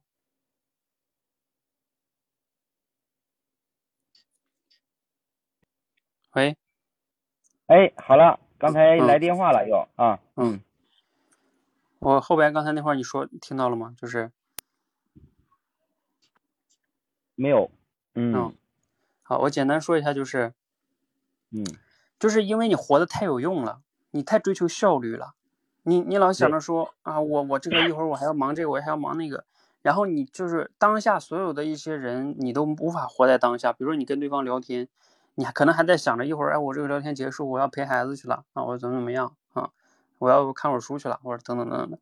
所以你就会追求你的事情很重要，但是你就忘了你在此时此刻聊天的时候，对面那个人也把他的生命中的一部分放在这儿了呀，对吧？对。包括你看，比如说我，我还在这里，我的时间也放在这儿了，陪你们啊。那，那你你要是心都不在这儿，那你跑这来练什么呢？嗯。那你你甚至哈，你就不说我，你包括你以后回到你的生活跟工作中也一样，你再跟别人家聊，要么你就不要跟人家聊。我们我其实聊天，我一直说聊天不是一个非是必须的事情。如果你真的心不在这儿，你可以不跟人家聊，对吧？你找个理由你就把它结束。但是你如果现在真的跟人家聊，你就你要把心放在人家身上。你你心都不放在人家身上，你其实呢，这是一种，这是一种说的那个什么再大一点是不尊重，你知道吗？嗯，你想嘛，你占用人人家时间，然后你还不把心思放在他，人家也不关心他。对，那干嘛呢？嗯，这是一种正念嘛，就是说后来就是我们嗯有一个活动，就是有时候要要去我们这儿有个孝道村，跟那个一个傅红辉老师在一块交呃交谈，他是全国道德模范，他在这一方面他也遇到一些这种困惑，以前他后来就是改变了，就是说他为什么每天要接待这么多人，他有时候就是有很大的领导，你比如有其他领导过来的时候。我们去了，去了。虽然说我们都是朋友关系，但是他呢，就是说我现在呃跟你在一块儿进行聊天，或者是接待你们，就是其他假如说就是再大的领导过来以后呢，我还是呃把心放到你这儿，先把这个事儿要处理好。这其实就跟那个呃老和尚那个砍柴呃烧水呃有异曲同工之处。后来他就给我讲这个问题，当时也是有很大的这种收获。不过。呃，一回到这种现实生活当中啊，就会出现这种觉察不够啊，或者执行不到位的这种事儿，还是因为被一些这种杂事和琐事，然后扰乱了自己的这种视听和这个思想，导致了这种呃目前这种外在存在的这种问题吧？可能，嗯，嗯，所以这个慢慢觉察吧。然后刚才艾米丽你说你是提问的时候还是容易问一些事实类的哈？你今天我看你有没有提问呢？今天你也不涉及到太多提问对吧？啊，你只是问那个心得感悟那一块，嗯，嗯嗯，其他的就是他自己他给你提问，然后你只是回答哈，嗯嗯嗯。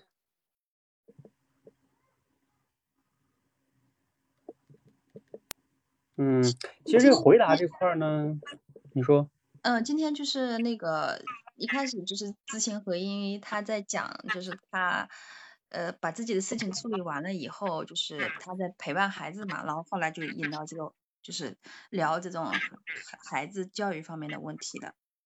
本来的话应该也不会讲到这一块。嗯，哦，我是啊，今天是刚开始说了一个事实。就是说，今天工作上午加班，加完班以后呢，下午带着孩子出去玩了一下，回来了，呃，哎，哎确实就是因为因为有这个话题，或也算一个信息的透露吧。然后艾米丽就抓住这个点了，就直接把这个孩子这个问题呢就引入来了。我我感觉这个点抓的挺好的，嗯嗯，不过我说一下，就是说艾米丽，你问他那个是什么什么心得的话呢，还不算是事实类问题，因为心得里边就会有观点和感受嘛。嗯嗯，嗯嗯嗯对吧？它不是说完全事实类的。好，最后吧，我花一点时间就是说一点点那个刚才呃知行合一说那两个困惑哈，我分享一点我的看法，也许对你启发。就是一个是你说的那个选学校那个哈，选学校那个呢，嗯，当然艾米丽说的那个就是再去了解一下哈。嗯，对这个这个事儿，可能我也没有什么答案啊。这个嗯，可能你去了解一下，就是那两个学校真正的教育理念还是挺重要的。然后，另外就是，就是这个孩子他那个到底严的那个严到什么程度？啊，我觉得作为初中啊，你想想他上初中是三年，三年呢刚好可能要到青春期了，对吧？嗯，然后其实这嗯。三年，就是你要甚至有时候你要想一想，有个长远的眼光，不要老是陷入到非此即彼。嗯，就这嗯。三年啊，你刚才说的嘛，然后选了这个呢，又担心这个是吧？选了那个又担心那个，嗯，其实你要是再放长远一点的话去想，就是教育孩子到底什么是从长远来看什么是更重要的啊，然后呃，也许你对当下的选择呢就会更好一些，嗯，如果你只嗯是盯着这三年，你就觉得这三年要不就会这样，要不就那样，你可能就就觉得就有利有弊，是吧？嗯嗯你，就很难选。如果长远来说，你觉得什么更重要的，然后你就去想这两个哪个对长远来说那个更有可能，对吧？实现你长远那个更重要的，也许你就知道怎么选。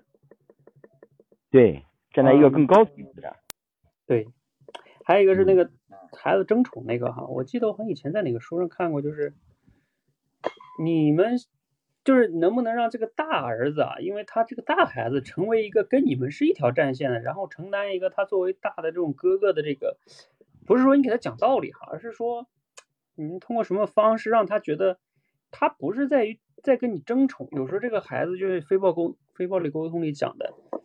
他有一些情绪什么的，你要去理解到他的情绪，就是嗯。你要能说出他的这种担心，然后呢，另外一个就是你要怎么样能通过跟他沟通，让他能理解，就是说我们现在对孩子对小孩子这样的话呢是怎么样，不是一种叫偏爱，就是这个我觉得像你你大孩子小学毕业了，他能听懂这个道理，但是这时候需要你很耐心的去跟他沟通好这个界定，然后以及这个就是最好是也能让他转变成他是一个哥哥的角色了，对吧？他变大了，嗯就是他，而不再是说，就像弟弟是他的一个竞争对手，对吧？啊，就是对，那样的话，你会发现，我觉得他有时候这两个孩子，他慢慢可能不是那么的一个健康的状态。你看，他觉得你因为有你，你抢走了你爸妈对我的爱，那他他在小的时候，因为有时候他没有这种认知，对不对？那嗯。对他的成长可能不是很好，就包括后来艾米丽说的那个，我个人觉得也不是很好的一种方式。你看啊，啊，妈妈今天要出了，啊，今天你们谁有点多我就带谁，这就变得就是让他们三个竞争，对吧？嗯？然后呢，你看今天我输了，他明天他输了，这真的很好吗，嗯嗯，对，就是嗯嗯，这。三个可是亲兄弟呀、亲兄妹呀、是吧？那嗯你你怎么样有一种更好的方式，是抓阄也好，或者轮流也好，或者怎么样，对吧？而不是用一种就是相互之间敌视，或者说，哎，你看我一定要比过你，然后你我们以前小的时候都知道，那种别人家的孩子很讨厌，对不对？嗯，你看谁谁谁怎么怎么着，然后现在变成了我自己家的孩子，我的弟弟妹妹我也很讨厌他，是不是？对，嗯嗯嗯，就是这个，他这个背后的一个价值观啊，其实有时候我们咱们作为父母的非常重要的就是，我们每一个选择和言行背后的那个价值观，我们要去觉察。就像最近，嗯，我好像听那个樊登他们讲的那个书啊，有一个叫《关键时期的关键陪伴》啊，或者什么的，啊，就是那里边有很多的，我建议有时候你们都可以听一听啊，像樊登讲那些亲子那边那些书什么的，啊嗯这都是值得我们去好好反思一下，就是咱们的教育，嗯。因为有时候咱们只是看当下，比如说啊，这样好像是啊孩子变得有优点了什么什么的，但是当然这个我也不知道哈，我也没有那么多孩子啊，只不过哎我我不过我没有那么多孩我我小时候有姐姐哈，然后我我姐姐呢好像我记得我十几岁以前的时候就是也是啊，如果父母对我多多一点啊，因为本来姐姐就容易觉得好像宠宠啊父母宠男孩儿似的。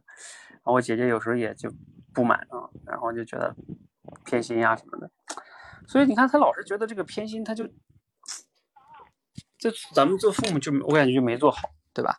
嗯嗯就是这个怎么样去处理这个，要跟他沟通好，嗯，这还是很需要智慧的，是吧？嗯对，嗯嗯、行吧，我们先聊到这儿，好吧？嗯还有一个问题，最后一个问题，呃嗯，你说，你刚才说事实类、观点类，还有这个呃感受类，这个尤其啊观点和感受这一块儿，我老是分分不很清。你比如说举个形象的例子吧，你比如说我冰激凌非常好吃，这个事儿也是一个观点啊。你比如说我我感觉它非常好吃，然后我的观点啊，冰激凌就是好吃，但是我的感受呢，哎，也是呃好吃也是一种感受啊。怎嗯么来区分这两个之间的关系呢？啊，一般情况下说呢，不是说观点哈，它是一般是这样的，就是说，嗯、你刚才说这个可能是有一点模糊，比如说你换一个可能会更好一点，就是，呃，我们要少吃冰激凌，你看哈，嗯，对，这是个明确的观点，对不对？啊，对，就是明确的观点。但是呢，我们说冰激凌好吃，它其实从一方面来说，它也算是一个观点，因为好吃还是不好吃，但是这里边又涉及到个人偏好，对吧？就比如说我们嗯说，嗯呃，什么臭豆腐好吃是吧？你说臭豆腐好吃，有的人就说不不好吃，对不对？嗯，那嗯他这个就是又有一点主观感受在里边，是吧？啊，那我们更多说的感受呢，是偏向于就是那种情绪类的，因为你说它好吃好看，嗯还是偏于评价类的东西情绪类的是说，比如嗯说，哎呀，我最近烦死了，难受，对，嗯比如说，就像你刚才说的，哎呀，我现在比较比较烦，是吧？我的孩子，对，呃，要选初中哎，我纠结，嗯，纠结，烦，嗯，开心，快乐，啊嗯，哎，我嗯最近很兴奋，我很快乐，哎，我家孩子最近怎么样？哎呀，是吧？这都是情绪类的，嗯，这种偏就更是感受。我们说的感受主要是这种，因为你越是说这种感受，它就进入到人的那种内心了嘛，对不对？对情绪啊嗯嗯，但是你比如说像你刚才说这个，你家孩子选初中这个，那比如说我们的观点可能就是说，我认为一个孩子在初中的时候，呃，最重要的是成长，呃，比如说一个宽松的环境是吧？非常重要。你看这也是观点，对吧？然后像你刚才说的，那另外一个学校就是要严一点的管着点比较好，尤其男孩儿是吧？嗯，那也是观点。但是你会发现，所有的观点有时候你都是要论证的，就是如嗯我都可以问你为什么，是不是？嗯嗯为什么？为什么你认为男孩就应该选一个严的？你得给我说理由吧，对不对？嗯，否则你的嗯观点是站不住的。但是如果是感受就不一定，比如说，嗯、我最近就感觉比较烦，是不是？那我非得要问你，你论证一下你为什么比较烦，对吧？我我我没有什么理由，我就是我烦，怎么了？是吧？我可以没有理由的烦，是不是？他感受就是人偏偏向于人主观的那些东西，嗯，尤其是这种情绪类的，嗯。嗯。所以你说苹果好吃，它这种呢，嗯，这种比较模糊一点吧，嗯，这种不嗯是咱们聊天中经常说的这种，嗯，对对对，主要是涉及到情绪，嗯，观点你主要是要看法，情绪事物的看法，嗯。嗯。对，观点是看法嘛，嗯，对，你要就像咱们做那个简洁表达一样，你到底嗯觉得选大城市还是选小城市，这就是你的观点，是吧？你要亮明你的嗯态度，嗯，嗯呃就比如像刚才你你说你儿子选初中这个，这就涉及到一个明确观点，是吧？比如说咱们在场的人，如果现在就是你要问我的观点，对吧？那我就得，假如说我就得需要选一个，是吧？我需要明确我的观点，嗯，因为观点嗯每个人都有可以有不同的观点，嗯，那那他背后是理由是不同的，你可以是聊天的时候你就可以问我理由嘛，是不是？那你为什么会觉得这个会比较好？那我就会讲啊，嗯，那而这些就会有一一点主观的东西，就是我说聊天为什么有时候要聊观点呢？因为观点是比较个人化的，嗯嗯，就他之所以说了这个观点，那他背后就得有他个人的理由，嗯，对，嗯，嗯，好，那我们今天先到这好吧？嗯，谢谢教，比较晚，哎，好谢谢教练，谢谢 Emily 啊啊，啊，谢谢咨询何毅老师，好，再见。好的好的，哎，再见，哎。好，那我们今天先到这里，好吧？谢谢大家。嗯、嗯、大家如果还有什么疑问呢，可以在我们群里边提问哈，或者是加入我们这个德维班来不断的练习哈。今天挺晚了，就到这里哈。